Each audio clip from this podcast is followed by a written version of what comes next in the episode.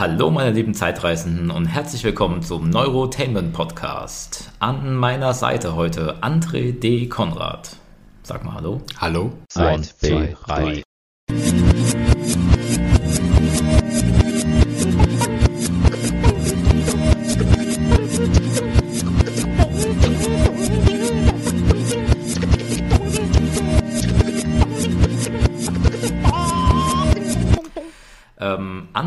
Ist nicht nur ein guter Freund von mir, sondern auch schon seit über 30 Jahren, nein, seit fast 30 Jahren beim Fernsehen tätig. Und äh, wie man sich so denken kann, da passiert allerhand. Und ein paar von diesen Geschichten, die wollen wir uns heute mal anhören.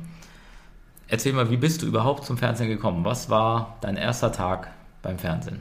Genau, ich war ungefähr 16 Jahre alt und habe mitbekommen, dass eine Filmproduktionsfirma ähm, einen Darsteller gesucht hat für eine kleine Rolle in einem ZDF-Beitrag und ich sollte The Incredible Hulk spielen. Also ich kam da an, es war mitten im Sommer, es war super heiß draußen.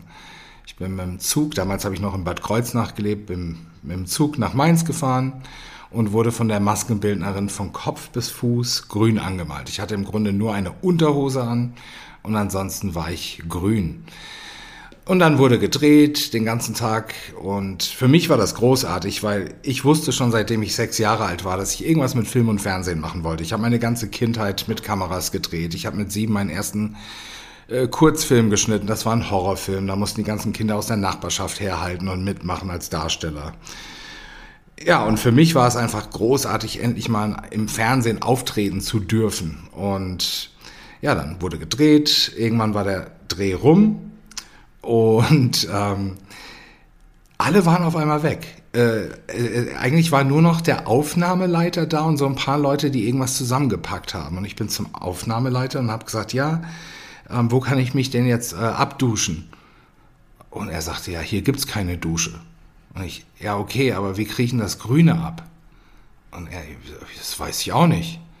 Und ich, ich stand da komplett grün mit, in einer Unterhose er sagte, wo musst du denn hin? Und ich, ja, nach Bad Kreuznach. Ich, wir sind hier in Mainz. Und er hatte keine Lösung. Und ich stand da und war, und, auf, und dann war er auch weg. Ja, und dann bin ich mitten im Sommer grün in einem Zug sitzend nach Hause gefahren. Alle haben mich angeguckt, als käme ich von einer, von einem anderen Stern. Und ich habe mich auch geschämt. Ich fand das ganz schrecklich. Also ich, ich war da noch nicht so selbstsicher wie heute, aber ich fand das ganz, ganz, ganz schrecklich. Und, ähm, und dann dachte ich, okay, jetzt habe ich mal einen Fernsehberuf kennengelernt und ich, ich, mir war klar, ich will da trotzdem hin, aber das kann es ja nicht sein. Ähm, also sehr witzig finde ich ja auch noch, was aus diesem Beitrag dann geworden ist. Ja, ähm, also ich habe meiner gesamten Verwandtschaft Bescheid gesagt. Ich bin in einem Monat im Fernsehen. Ich, ich habe bei der Film, Filmproduktionsfirma immer wieder angerufen, um zu erfahren, wann läuft der Beitrag, wann läuft er. Und dann habe ich irgendwann ein Datum bekommen. Ich habe meiner Oma Bescheid gesagt. Ich habe allen Bescheid gesagt. Ich habe Freunde angerufen. Damals gab es noch kein Internet oder E-Mail oder WhatsApp. Also wir haben, ich habe 100 Leute durchtelefoniert. Alle saßen an diesem, ich glaube samstags lief das immer saßen äh, vor dem Fernseher. Ich auch mit meiner Mutter zu Hause.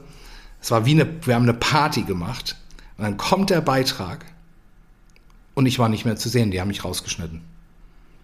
Also ich war schon zu sehen, aber nur meine Schulter. Ähm, neben mir saß Spider-Woman. Ich war The Hulk und man hat Spider-Woman richtig gut sehen können und meine grüne Schulter für ungefähr zwei Sekunden. Und das war's. Und ich war einfach nicht zu sehen. Ja, das war schade. Ähm, und eine große Enttäuschung. Meine Oma dachte wirklich, ich hätte sie verarscht. Ja, das Witzige ist wirklich, wenn man das sieht, also du hattest mir das schon mal vor Ewigkeiten gezeigt, ähm, das ist halt wirklich auch noch ein richtig schlechter Schnitt. Genau, wo wir aber auch gerade beim Thema sind, das habe ich ja gar nicht gesagt, was du eigentlich tatsächlich beim Fernsehen tust. Also alles Mögliche, unter anderem auch mal einen Hulk spielen. Ähm, ich glaube, du hast auch schon bei mir in irgendwelchen Kurzfilmen mitgespielt, ähm, auch schon fürs Fernsehen. Aber ansonsten bist du hauptsächlich Cutter und Kameramann. Richtig, genau. Genau. Wie kam es dann, dass du dann jetzt wirklich, also was war dein erster dein Einstieg in die Berufswelt tatsächlich? Also ich hatte so ein bisschen das Glück, dass mein, mein Schwager, Achim Kürten, ähm, so ein Chefcutter des aktuellen Schnittes im ZDF war. Und er kannte eine Produktionsfirma in Wiesbaden und hat mitbekommen, dass die einen Praktikanten gesucht haben. Ähm, das war die Firma MES und ja, ich äh, habe einen Termin mit denen ausgemacht und es war irgendwie drei Wochen später. Und dann bin ich sehr, man ist natürlich aufgeregt, also ich wollte da unbedingt eine Praktikumsstelle bekommen und ich bin zu dieser Filmfirma nach Wiesbaden gefahren und die Sekretärin sagte mir, ja, äh, der Matthias, den Chef, den ich äh, sehen sollte, der ist in Köln. und ich, ja, aber ich habe einen Termin heute mit ihm. Ich soll, ich soll Praktikant bei ihm werden, vielleicht. Und sie, naja, der ist noch sechs Wochen weg. Der, der hat irgendeine Sendung in Köln geschnitten. Und da stand ich nun und äh, in dem gleichen Haus war eine andere Filmproduktionsfirma, die BSB Film. Und der Chef, äh, einer der beiden Chefs, hat mitbekommen, dass ich da so ein bisschen verloren im Flur stand und fragte mich, was ich, was ich, warum ich hier bin. Ich sagte, ja, ich sollte bei Matthias bei MES einen Praktikumsplatz bekommen, aber er ist ja jetzt sechs Wochen weg und äh, und da sagte dann der, der Tom von der BSB Film, ach komm mal in mein Büro, wir finden bestimmt was für dich. Und dann saß ich da und die, das war glaube ich ein Donnerstag oder sowas, vielleicht auch Freitag. Und ich durfte ab Montag bei denen anfangen. Ich habe äh, für drei Monate einen Praktikumsplatz bekommen. Und ja, so war das. Okay. Was man vielleicht noch zu deren Ehrenrettung sagen muss, dass das beides ganz coole Firmen sind. Also auch für MES hast du danach, glaube ich, ganz viel äh, gearbeitet und Ne? Ja, äh, äh, MES ist eine großartige Firma. Der, der Matthias, der mich im Grunde vergessen hat, ähm, ich, ich hatte schon gemerkt, als ich damals mit ihm das erste Mal telefoniert habe, dass er sehr kurz angebunden war. Ich glaube, er war auf Dreh und ja, ja, okay, dann kommst du irgendwie Freitag in drei Wochen äh, und äh, dann war es halt vergessen. Aber äh, sowas passiert mal. Ist mir, genau, auch, ist, ist, mir auch schon passiert. Genau, sowas passiert und das ist ja auch nicht unbedingt böse gemeint. Genau. Ähm, also aus Erfahrung mit diesen Firmen kann ich das sagen, ähm, dass das nicht böse gemeint ist. Genau. Ähm, es gibt so ein paar, wenn man so lange beim Fernsehen arbeitet und so viele Sachen macht, äh, da gehen ja mit Sicherheit auch mal Sachen schief. Oh ja, ja. Also, wenn, ähm, also ich mache es ja jetzt seit fast 30 Jahren. Ich glaube, es sind sieben oder 28 Jahre. Und ja, da gibt es einige Geschichten. Also, ja, erzähl doch mal. Zum Beispiel, ist, hast du jemals irgendwas aus Versehen kaputt gemacht? Keine Ahnung. Ja, ähm, wir haben mal in Darmstadt in einer Privatwohnung gedreht. Ähm, ja, es war tragisch. Also es war, es war auch, äh, es war eine sehr unangenehme Situation. Ähm, wir hatten relativ große Lichter aufgebaut. HMIs äh, nennt man diese, diese Art von Licht. Und die stehen auf großen, schweren Stativen. Und wir hatten, glaube ich, drei Stück aufgebaut und dann noch kleinere Lichter. Und das eine Licht, äh, das Kabel lief so quer durch den Raum und wurde nicht mit Gafferband gesichert. Und ich hatte irgendwann die Kamera äh, so unterm Arm oder auf der Schulter, das weiß ich gar nicht mehr genau. Und ich lief rückwärts, habe gefilmt und bin mit dem Fuß an dem Kabel von dieser Lampe hängen geblieben.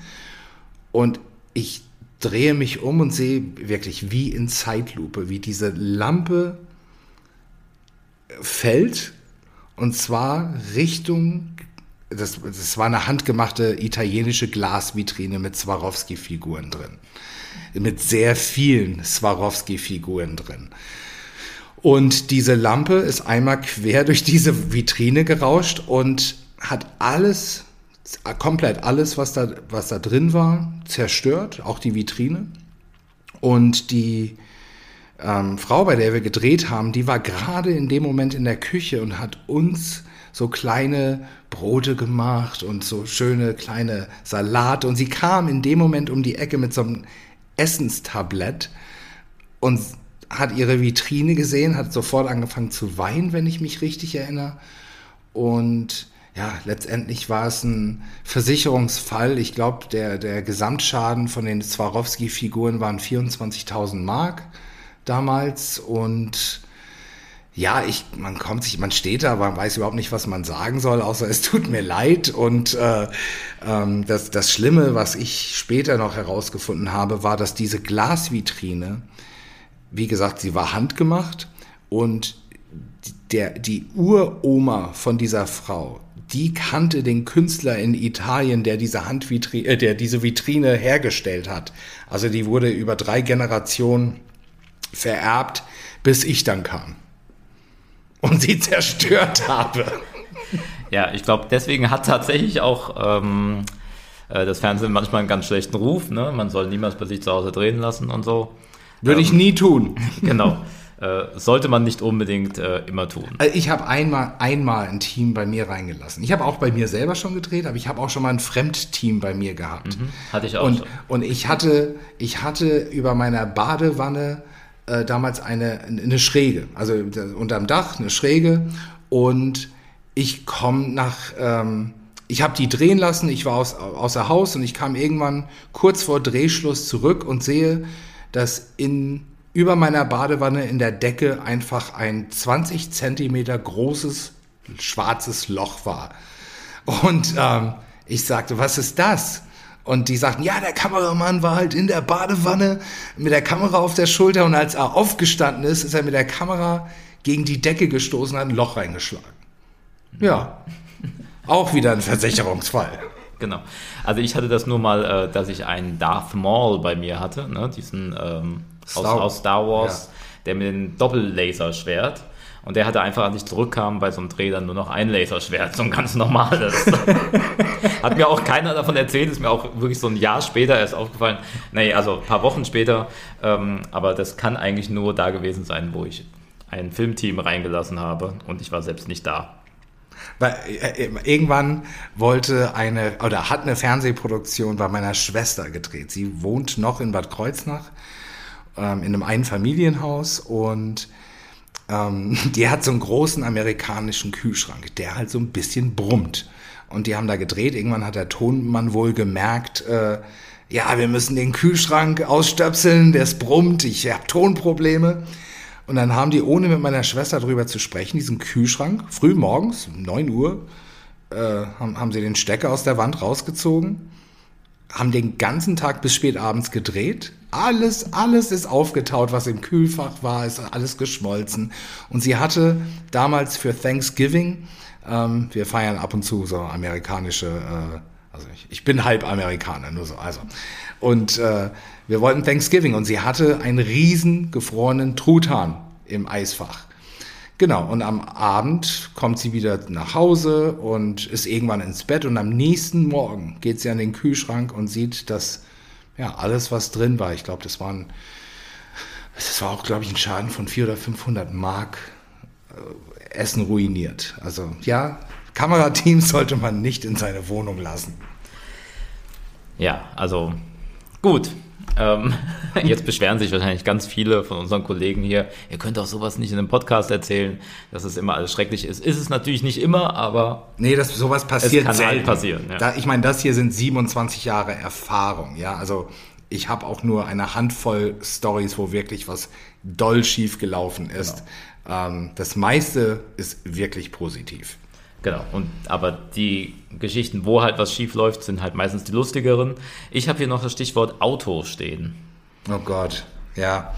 Ähm, da war ich Anfang 20 und ich, ich hatte auch wieder die Möglichkeit, äh, mal vor der Kamera zu sein. Und das hat mir immer wieder viel Spaß gemacht. Und ich durfte in einem Film einen Drogendealer spielen, der ein Auto mit einem Freund zusammen klaut und so eine ein Mercedes SLK Cabrio und dann so eine Cabrio-Fahrt durch die Stadt macht und laut Musik und jubeln und genau, also das, das war die Grundidee und dann, ähm, dann gab es, haben wir gedreht mit echter Polizei, äh, eine Verfolgungsjagd äh, mit der Polizei. Wir hatten, wir mussten nicht groß Straßen absperren, weil wir hatten ein Waldstück, ähm, der tatsächlich für uns so gesperrt war. Und wir haben durch, durch einen Wald in Darmstadt diese Polizeiverfolgungsjagd gedreht.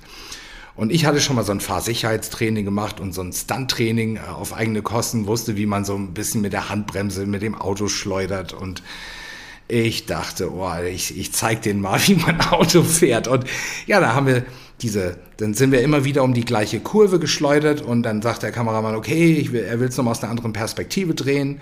Dann sind die Polizisten schnell rückwärts gefahren. Ich bin rückwärts gefahren, um die gleiche Kurve nochmal zu drehen. Dann haben wir es nochmal gedreht dann, okay, wir drehen es noch ein drittes Mal. Und beim dritten Mal ich sehe nur im Rückspiegel, die Polizei war ja hinter mir, wie die mit einem Affenzahn, also super schnell, die Rückwärtsgang und rückwärts gefahren sind. Und ich dachte, ach, was die können, kann ich auch. Also das kann ich schon lang. Und dann habe ich auch meinen Rückwärtsgang rein und dachte, jetzt fahre ich super schnell rückwärts.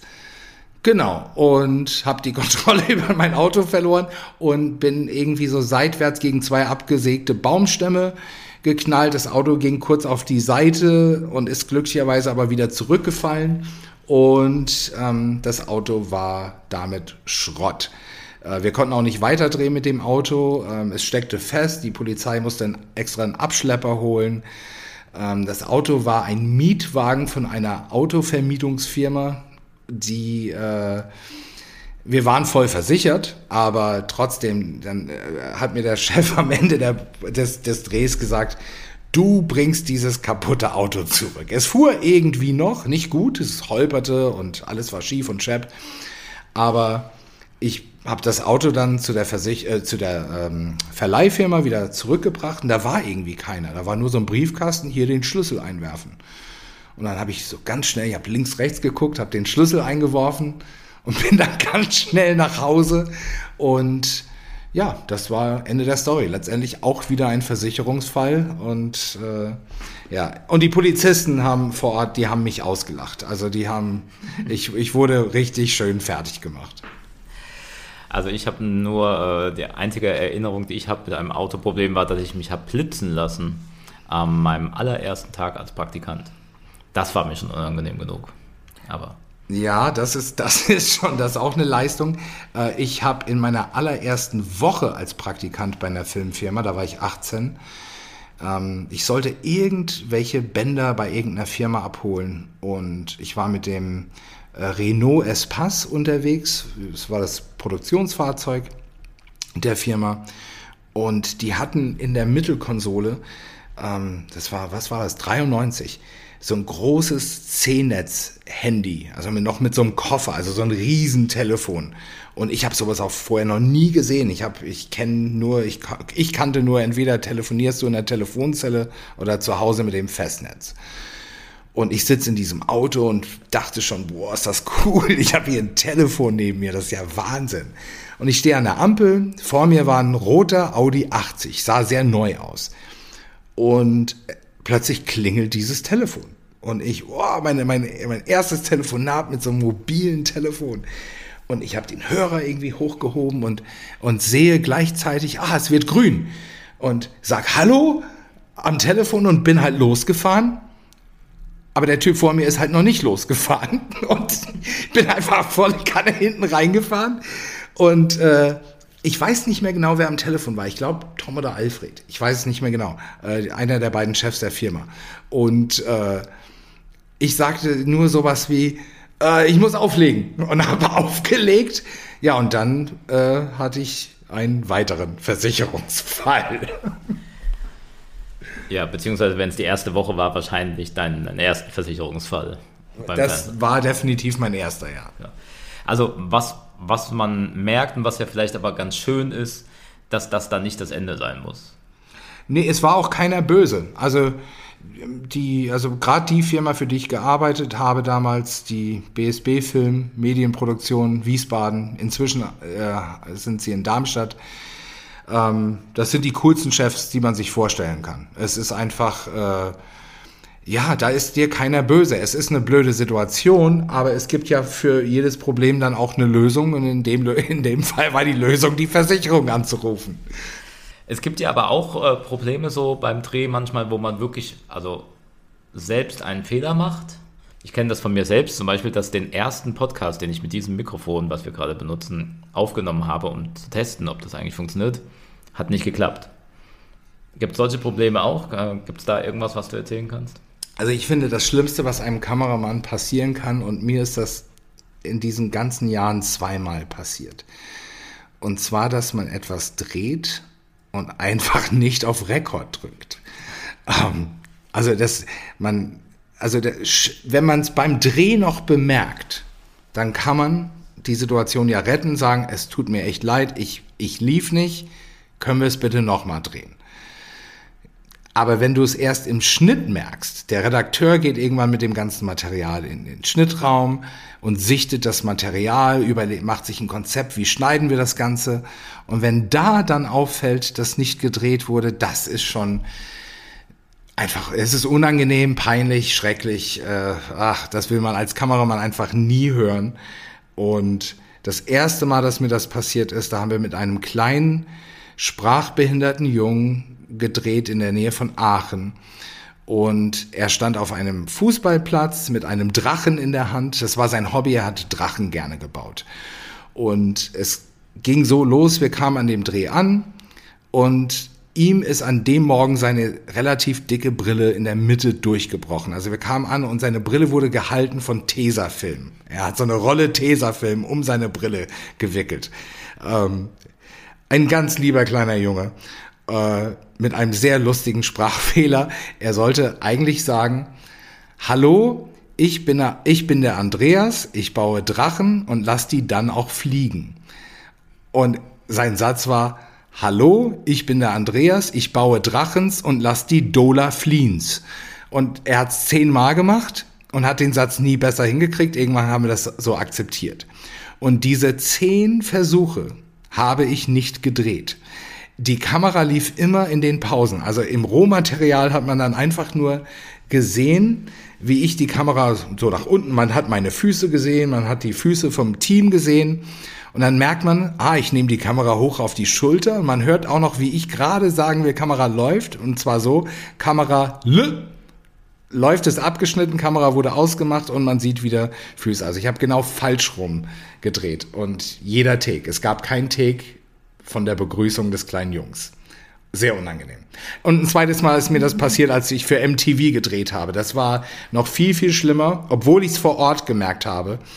Das war ein, ein Interview mit einem sehr bekannten DJ, den ich jetzt hier nicht nennen möchte.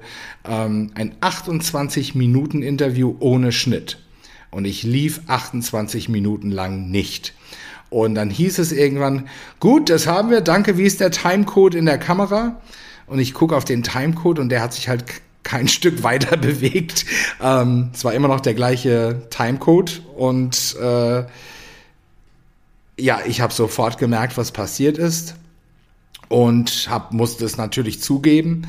Ich glaube, alle haben mich gehasst und wir haben das Interview mit dem DJ nochmal gemacht. Glücklicherweise hatte er noch Zeit und wir haben diese 28 Minuten nochmal gedreht. Das war meine erste Buchung bei der Musiksendung MTV oder dem Musiksender MTV und auch meine letzte Buchung. Ich wurde nie wieder angerufen von denen. Irgendwie verständlich. Irgendwie verständlich. Allerdings, man kann ja auch, also man kann es ja auch andersrum sehen. Es kann ja auch so sein, dass man diesen Fehler dann eben nicht nochmal macht. Also man, man hätte es auch positiv sehen können. Äh, äh, es hat, es hat geprägt. Also wenn heutzutage, wenn ich drehe, ich drücke Rekord, ich schaue im Sucher, dass da oben Rekord steht, dass der kleine rote Punkt blinkt und dann sage ich, Kamera läuft. Das ja. hilft. das hilft. Aber nochmal was Positives zu deinem Beruf, man kommt ja viel rum. Also, ne, auch Man, wir beide sind schon ganz viel in der Gegend rumgereist und haben irgendwo im Ausland gedreht und Dinge gesehen und erlebt, die man jetzt sonst nicht so erleben würde. Das ist auch schon mal gut. Absolut. Ich glaube, das weiteste, was ich je weg war, war Südkorea. Also das war auch, wir waren drei Wochen mal da gedreht, genau. Da möchte ich tatsächlich auch ganz gerne mal hin. Das gehört noch so zu meinen Eckpunkten, die ich gerne nochmal besuchen möchte. Ja, wie war es Südkorea?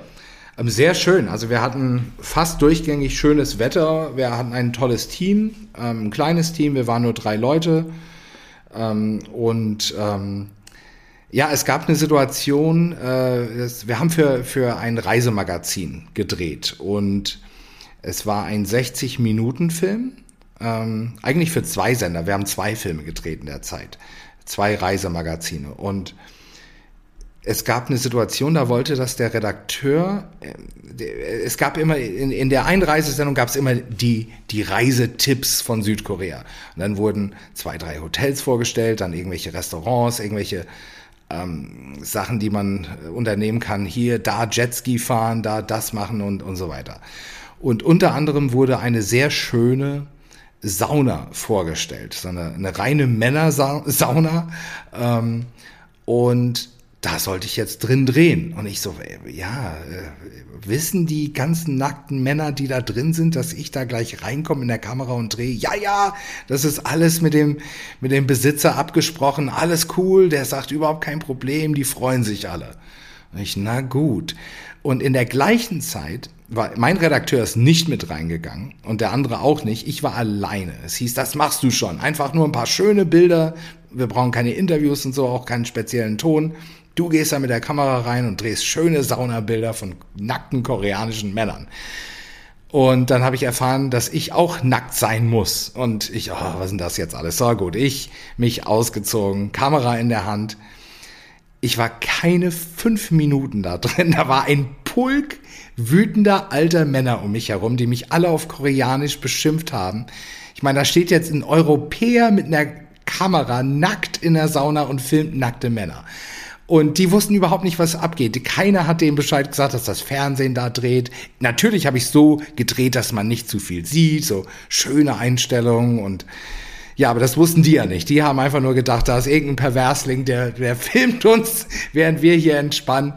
Und da war so ein alter, so ein ganz kleiner alter Mann, ich, also weit über 80 würde ich sagen, ganz verschrumpelt und klein und süßer Typ der hat ein klitschig nasses Handtuch genommen und hat mich dann die ganze Zeit damit geschlagen und angeschrien. Ähm, und zwar fest. Also ich, das hat wehgetan. Also wirklich, ich weiß nicht, wurdet ihr schon mal von einem Handtuch getroffen? Das tut weh. Und wenn das Ding auch noch nass ist, fliegt's auch noch richtig gut. Ja, und äh, ja, letztendlich wurde ich da drin vermöbelt von äh, so ein paar alten koreanischen Männern. Und die haben mich dann rausgejagt. Und ich bin mit fünf Minuten Rohmaterial, ich dachte, nee, ich drehe hier nicht weiter. Und dann habe ich mich draußen auf die Treppe gesetzt und ich wusste, dass mein Team mich erst in ungefähr einer Stunde wieder abholt. Und jetzt saß ich draußen auf der Treppe und während ich da saß, kamen auch immer wieder Besucher heraus, die mich da drin beschimpft haben. Und die liefen alle an mir vorbei und ein paar davon zeigten dann auch noch auf mich und haben gelacht und mit dem Kopf geschüttelt und nochmal geschimpft. Und als mein Team endlich kam, äh, ja, meine Laune war ruiniert. Ich fand das ganz schrecklich. Ähm, aber ja, gut, sowas passiert. Was soll man machen? Also es passieren auf jeden Fall mal äh, spannende Sachen. Ja, man erlebt Dinge, die man sonst nicht erleben würde, äh, wenn man beim Fernsehen arbeitet. Ähm, und du bist äh, großer Public Enemy Fan und hast Public Enemy tatsächlich auch mal kennenlernen können. Ja, also Public Enemy, nicht alle Leute heute kennen noch Public Enemy. Das war einer der berühmtesten Hip-Hop-Gruppen der 80er, 90er Jahre. Äh, ich war in meiner Jugend großer Hip-Hop- und Rap-Fan, habe damals auch Breakdance gemacht und so ein Quatsch. Hab mir auch irgendwann die Kniescheibe beim Breakdance gebrochen. Andere Story. Ähm, ja, und ich war, ich glaube, ich war so 19 oder 20, habe hab schon als Kameramann gearbeitet und habe mitbekommen, Public Enemy kommt auf, ist, ist unterwegs in Deutschland auf Deutschland-Tour, geben ein paar Konzerte. Und ich habe dem Chef der Produktionsfirma, bei der ich damals gearbeitet habe, vorgeschlagen, oh, wollen wir nicht mit denen irgendeinen Beitrag drehen? Und er, ja, wir können ja was denn für einen Beitrag, für welchen, für welchen Slot, also wo soll das denn hinpassen?